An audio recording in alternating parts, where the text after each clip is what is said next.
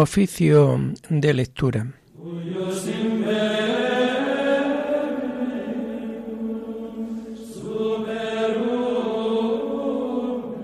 Comenzamos el oficio de lectura de este miércoles 24 de enero de 2024, en donde la Iglesia celebra la memoria obligatoria de San Francisco de Sales, obispo y doctor de la Iglesia.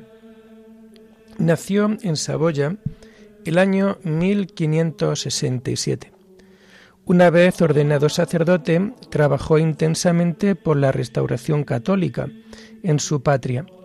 Nombrado obispo de Ginebra, actuó como un verdadero pastor para con los clérigos y fieles, adoctrinándolos en la fe con su escrito y con sus obras, convirtiéndose en un ejemplo para todos. Murió en Lyon el día 28 de diciembre del año 1622, pero fue el día 24 de enero del año siguiente cuando se realizó su sepultura definitiva en Anexi. Hacemos el oficio propio de este día. Señor, ábreme los labios y mi boca proclamará tu alabanza. Gloria al Padre y al Hijo y al Espíritu Santo, como era en el principio, ahora y siempre, por los siglos de los siglos. Amén. Aleluya. Venid, adoremos al Señor, fuente de la sabiduría. Venid, adoremos al Señor, fuente de la sabiduría. Del Señor es la tierra y cuanto la llena el orbe y todos sus habitantes. Él la fundó sobre los mares, Él la afianzó sobre los ríos. Venid, adoremos al Señor, fuente de la sabiduría. ¿Quién puede subir al monte del Señor? ¿Quién puede estar en el recinto sacro? Venid, adoremos al Señor, fuente de la sabiduría. El hombre de manos inocentes y puro corazón, que no confía en los ídolos, ni jura contra el prójimo infalso. Ese recibirá la bendición del Señor, le hará justicia el Dios de salvación. Venid, adoremos al Señor, fuente de la sabiduría. Este es el grupo que busca al Señor, que viene a tu presencia, Dios de Jacob. Venid, Adoremos al Señor, fuente de la sabiduría. Portones, alzad los dinteles, que se alcen las antiguas compuertas, va a entrar el Rey de la Gloria. Venid, adoremos al Señor, fuente de la sabiduría. ¿Quién es ese Rey de la Gloria? El Señor héroe valeroso, el Señor héroe de la guerra. Venid, Adoremos al Señor, fuente de la sabiduría. Portones, alzad los dinteles, que se alcen las antiguas compuertas, va a entrar el Rey de la Gloria. Venid, adoremos al Señor, fuente de la sabiduría. ¿Quién es ese Rey de la Gloria? El Señor Dios de los ejércitos, Él es el Rey de la Gloria. Venid, Adoremos al Señor, fuente de la sabiduría. Gloria al Padre y al Hijo y al Espíritu Santo, como era en el principio, ahora y siempre, por los siglos de los siglos. Amén. Venid, adoremos al Señor, fuente de la sabiduría.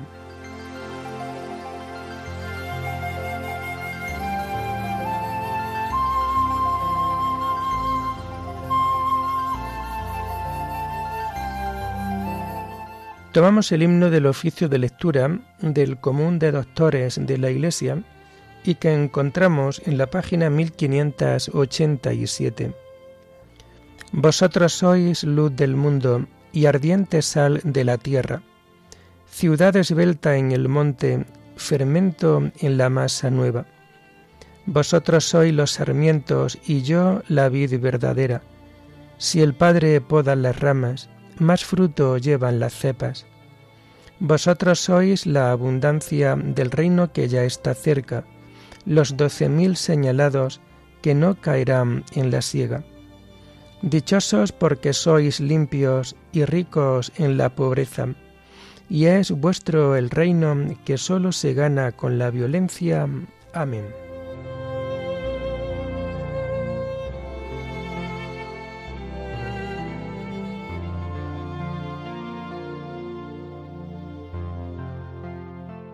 Tomamos los salmos del oficio de lectura del miércoles de la tercera semana del Salterio y que encontramos a partir de la página 904. La misericordia y la fidelidad te preceden, Señor. Cantaré eternamente las misericordias del Señor, anunciaré tu fidelidad por todas las edades, porque dije, tu misericordia es un edificio eterno. Más que el cielo has afianzado tu fidelidad. Sellé una alianza con mi elegido, jurando a David mi siervo. Te fundaré un linaje perpetuo, edificaré tu trono para todas las edades. El cielo proclama tus maravillas, Señor, y tu fidelidad en la asamblea de los ángeles. ¿Quién sobre las nubes se compara a Dios? ¿Quién como el Señor entre los seres divinos? Dios es temible en el consejo de los ángeles, es grande y terrible para toda su corte. Señor de los ejércitos, ¿quién como tú? El poder y la fidelidad te rodean. Tú domeñas la soberbia del mar y amansas la hinchazón del oleaje. Tú traspasaste y destrozaste a Raab, tu brazo potente desbarató al enemigo. Tuyo es el cielo, tuya es la tierra. Tú cimentaste el orbe y cuanto contiene. Tú has creado el norte y el sur, el Tabor y el Hermón aclaman tu nombre. Tienes un brazo poderoso, fuerte es tu izquierda y alta tu derecha. Justicia y derecho sostienen tu trono, misericordia y fidelidad te preceden. Dichoso el pueblo que sabe aclamarte. Caminará, oh Señor, a la luz de tu rostro. Tu nombre es un gozo, es su gozo cada día. Tu justicia es su orgullo. Porque tú eres su honor y su fuerza, y con tu favor realzas nuestro poder. Porque el Señor es nuestro escudo, y el Santo de Israel nuestro Rey. Gloria al Padre y al Hijo y al Espíritu Santo, como era en el principio, ahora y siempre, por los siglos de los siglos. Amén. La misericordia y la fidelidad te preceden, Señor.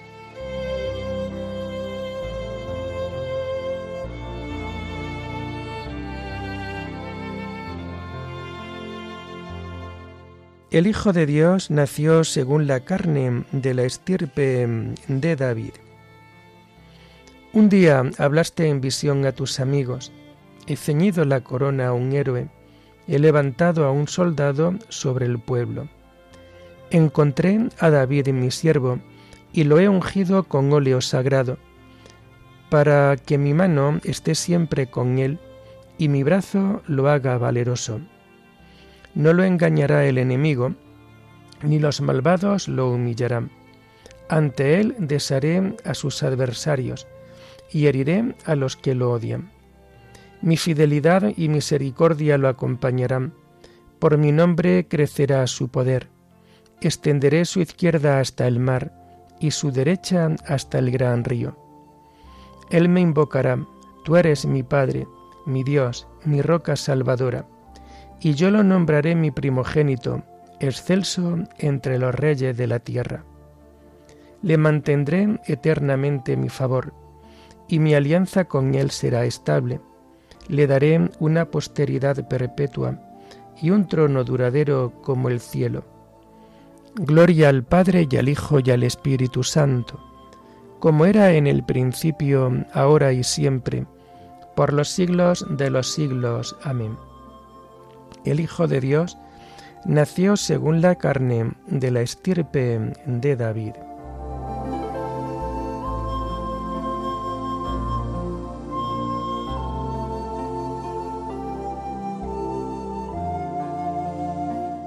Juré una vez a David mi siervo, tu linaje será perpetuo.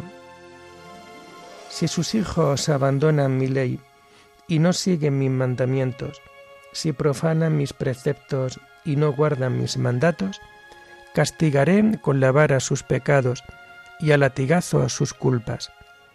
Pero no le retiraré mi favor, ni desmentiré mi fidelidad. No violaré mi alianza, ni cambiaré mis promesas. Una vez juré por mi santidad, no faltará mi palabra con David. Su linaje será perpetuo, y su trono como el sol en mi presencia. Como la luna que siempre permanece, su solio será más firme que el cielo. Gloria al Padre y al Hijo y al Espíritu Santo, como era en el principio, ahora y siempre, por los siglos de los siglos. Amén. Juré una vez a David mi siervo, tu linaje será perpetuo.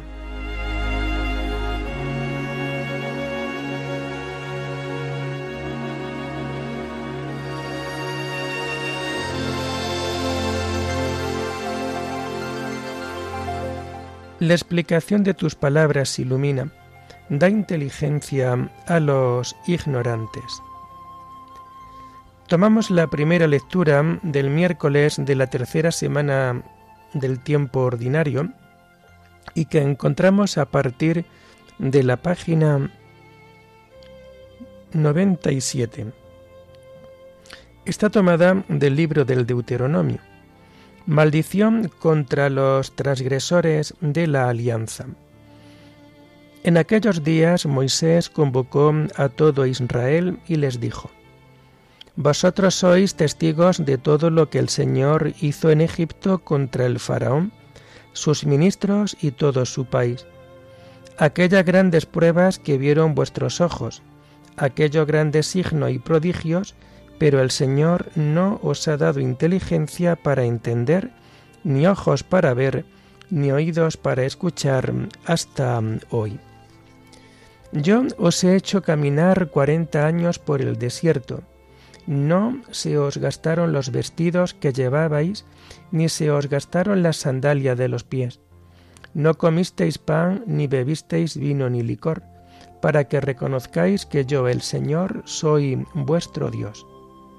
Vosotros os habéis colocado hoy en presencia del Señor vuestro Dios, vuestros jefes de tribu, concejales y magistrados, y todos los hombres de Israel, vuestros niños y mujeres y los emigrantes que están en el campamento, tus aguadores y leñadores, para entrar en alianza con el Señor tu Dios y aceptar el pacto que el Señor tu Dios concluye contigo hoy en virtud de él te constituye pueblo suyo, y él será tu Dios como te dijo y como había jurado a tus padres, a Abraham, Isaac y Jacob.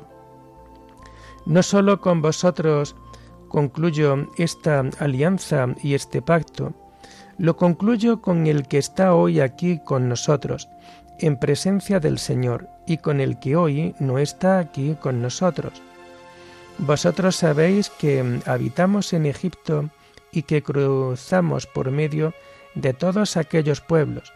Vimos sus ídolos monstruosos de piedra y leño, de plata y oro. Que no haya nadie entre vosotros, hombre o mujer, familia o tribu, cuyo corazón se aparte hoy del Señor vuestro Dios, yendo a dar culto a los dioses de estos pueblos que no arraiguen en vosotros plantas amargas y venenosas, alguien que al escuchar los términos de este pacto se felicite diciendo por dentro, tendré paz aunque siga en mi obstinación, pues la riada se llevará secano y regadío, porque el Señor no está dispuesto a perdonarlo. Su ira y su celo se encenderán contra ese hombre, se asentará sobre él la maldición de este código, y el Señor borrará su nombre bajo el cielo.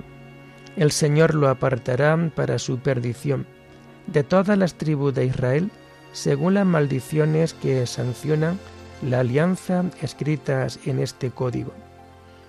Las generaciones venideras, los hijos que os sucedan, y los extranjeros que vengan de lejanas tierras, cuando vean las plagas de esta tierra, las enfermedades con que las castigará el Señor, azufre y sal, tierra calcinada, donde no se siembra, ni brota, ni crece la hierba, catástrofe como la de Sodoma y Gomorra, Adamán y Saboín, arrasadas por la ira y la cólera del Señor, todos esos pueblos se preguntarán, ¿por qué trató el Señor así a esta tierra? ¿Qué significa esa cólera terrible?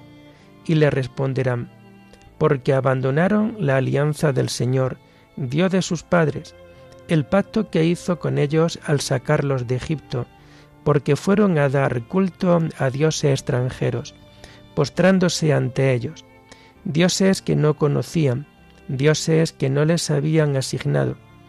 Por eso la ira del Señor se encendió contra esta tierra, haciendo recaer sobre ella todas las maldiciones escritas en este código. Por eso el Señor los arrancó de su suelo con ira, furor e indignación, y los arrojó a una tierra extraña como sucede hoy. Lo oculto es del Señor nuestro Dios, lo revelado es nuestro y de nuestros hijos para siempre, para que cumplamos todos los artículos de esta ley.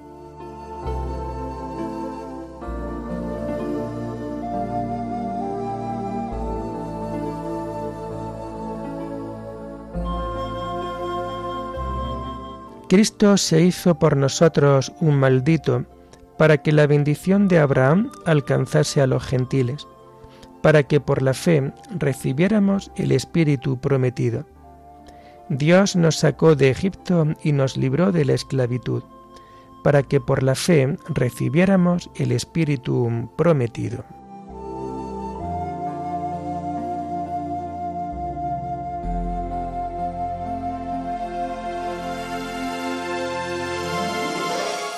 La segunda lectura la tomamos propia de este día 24 de enero, y está tomada de la introducción a la vida devota de San Francisco de Sales, obispo. La devoción se ha de ejercitar de diversas maneras. En la misma creación, Dios Creador mandó a las plantas que dieran cada una fruto según su propia especie. Así también mandó a los cristianos que son como las plantas de su iglesia viva, que cada uno diera un fruto de devoción conforme a su calidad, estado y vocación. La devoción, insisto, ha de, se ha de ejercitar de diversas maneras, según que se trate de una persona noble o de un obrero, de un criado o de un príncipe, de una viuda o de una joven soltera, o bien de una mujer casada. Más aún, la devoción se ha de practicar de un modo acomodado a las fuerzas, negocios y ocupaciones particulares de cada uno. Dime, te ruego, mi Filotea, si sería lógico que los obispos quisieran vivir entregados a la soledad, al modo de los cartujos, que los casados no se preocuparan de aumentar su peculio más que los religiosos capuchinos, que un obrero se pasara el día en la iglesia como un religioso, o que un religioso, por el contrario, estuviera continuamente absorbido a la manera de un obispo, por todas las circunstancias que atañen a las necesidades del prójimo. Una tal devoción, por ventura, no sería algo ridículo desordenado o inadmisible. Y con todo, esta equivocación absurda es de lo más frecuente. No ha de ser así. La devoción, en efecto, mientras sea auténtica y sincera, nada destruye, sino que todo lo perfecciona y completa. Y si alguna vez resulta de verdad contraria a la vocación o estado de alguien, sin duda es porque se trata de una falsa devoción. La abeja saca miel de las flores sin dañarlas ni destruirlas, dejándolas tan íntegras, incontaminadas y frescas como las ha encontrado. Lo mismo y mejor aún hace la verdadera devoción. Ella no destruye ninguna clase de vocación o de ocupaciones, sino que las adorna y embellece. Del mismo modo que algunas piedras preciosas bañadas en, en miel se envuelven más fúlgidas y brillantes, sin perder su propio color, así también el que a su propia vocación junta la devoción se hace más agradable a Dios y más perfecto. Y esta devoción hace que sea mucho más apacible el cuidado de la familia, que el amor mutuo entre marido y mujer sea más sincero, que la sumisión debida a los gobernantes sea más leal, y que todas las ocupaciones, de cualquier clase que sean, resulten más llevaderas y hechas con más perfección. Es por tanto un error, por no decir una herejía, el pretender excluir la devoción de los regimientos militares, del taller de los obreros, del palacio de los príncipes, de los hogares y familias. Hay que admitir, amadísima Filotea, que la devoción puramente contemplativa, monástica y religiosa no puede ser ejercida en estos oficios y estados, pero además de este triple género de devoción, existen también otros muchos y muy acomodados a las diversas situaciones de la vida seglar. Así pues, en cualquier situación en que nos hallemos, debemos y podemos aspirar a la vida de perfección.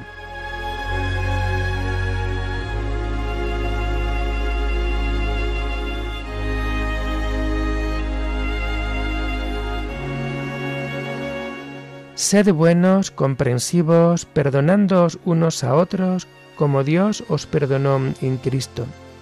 Sed imitadores de Dios como hijos queridos. Cargad con mi yugo y aprended de mí, que soy manso y humilde de corazón.